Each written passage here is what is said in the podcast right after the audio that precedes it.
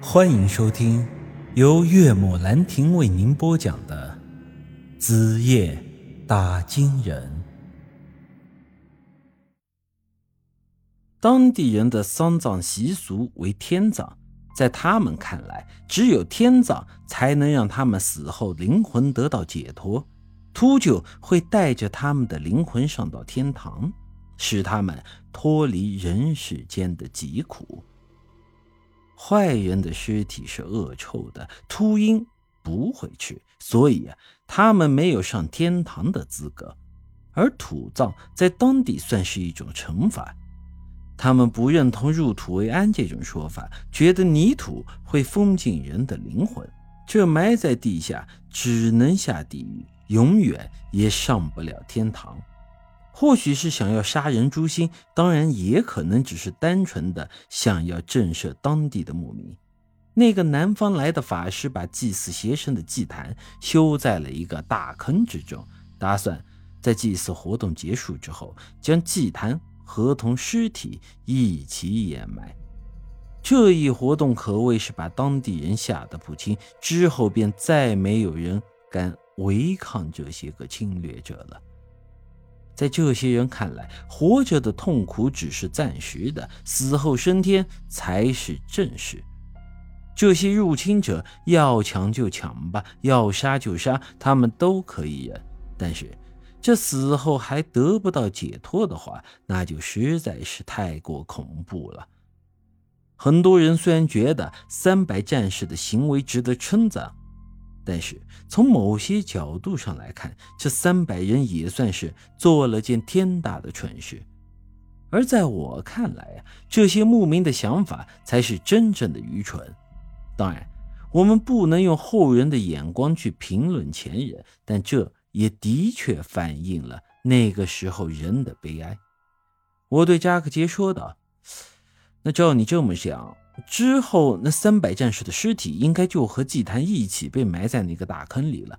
可是现在的传言却是，他们的脑袋被侵略者当做了战利品给带走了，无头尸被丢进了昔日里拉的藏尸洞里。这到底又是怎么回事呢？故事还没讲完，之后法师的祭祀仪式并没有顺利完成。亚先生带着几名勇士冲进祭坛现场，破坏了祭坛。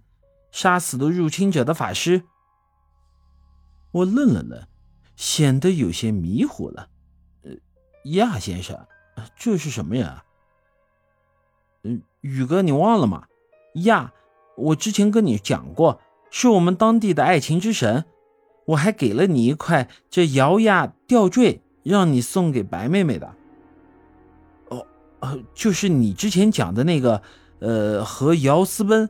逃到你们当地的男人，他后来不是跟着他媳妇儿跳崖了吗？在原来他还干过这么轰轰烈烈的大事儿。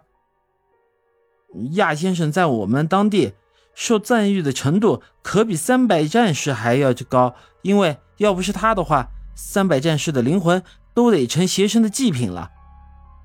本来这故事听得挺好，但这时候姬姐的注意力已经不在这故事上了。什么摇呀吊坠？我怎么不知道呀？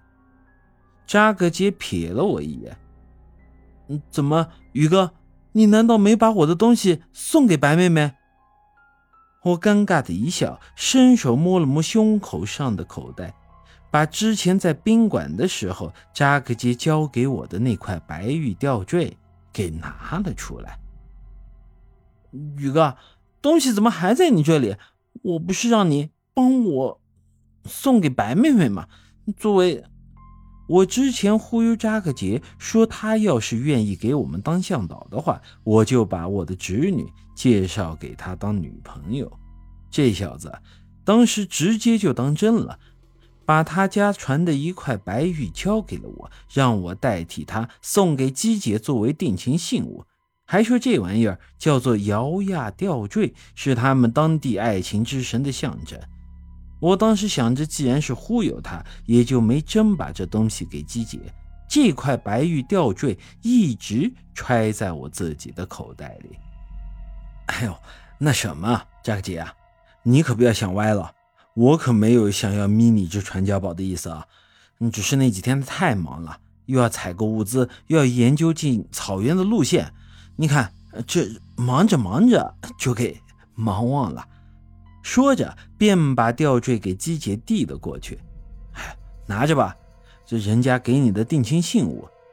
姬姐冷哼一声，觉得我是在故意消遣她，并没有给我好脸色。你还是自己留着吧。我朝扎克杰呵呵一笑：“你听见了？这可是他自己不要的。哎，小白就是这脾气，你可别往心里去啊。咱们呀，早晚都是一家人，这东西嘛。”我这个做叔叔的就先替你们给收着了。扎克杰的定情信物被拒绝，一时间也是尴尬的不行。这时候什么也没多说，吊坠就默认是放在我这里了。关于这个吊坠的事情，我们前面章节还详细讲过，这里再简单的提一下。说是在这三百年前，一个名叫瑶的女人和一个名叫亚的男人私奔来到了这里，试图在这里定居生活。但是因为之后的种种变故，这男女二人最终是没能过上这平静的生活，而是被逼得殉了情。两人携手从一个悬崖上就跳了下去。而那个时候，当地人祖先的情况是。生活以及文化都是比较落后的，在他们的思想中，男女之间根本没有感情这个概念，觉得男女在一块完全就只是为了繁衍后代。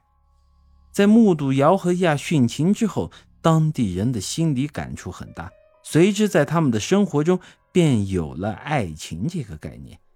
那个叫做姚的女人和叫做亚的男人，因此啊，也被他们奉为爱情之神。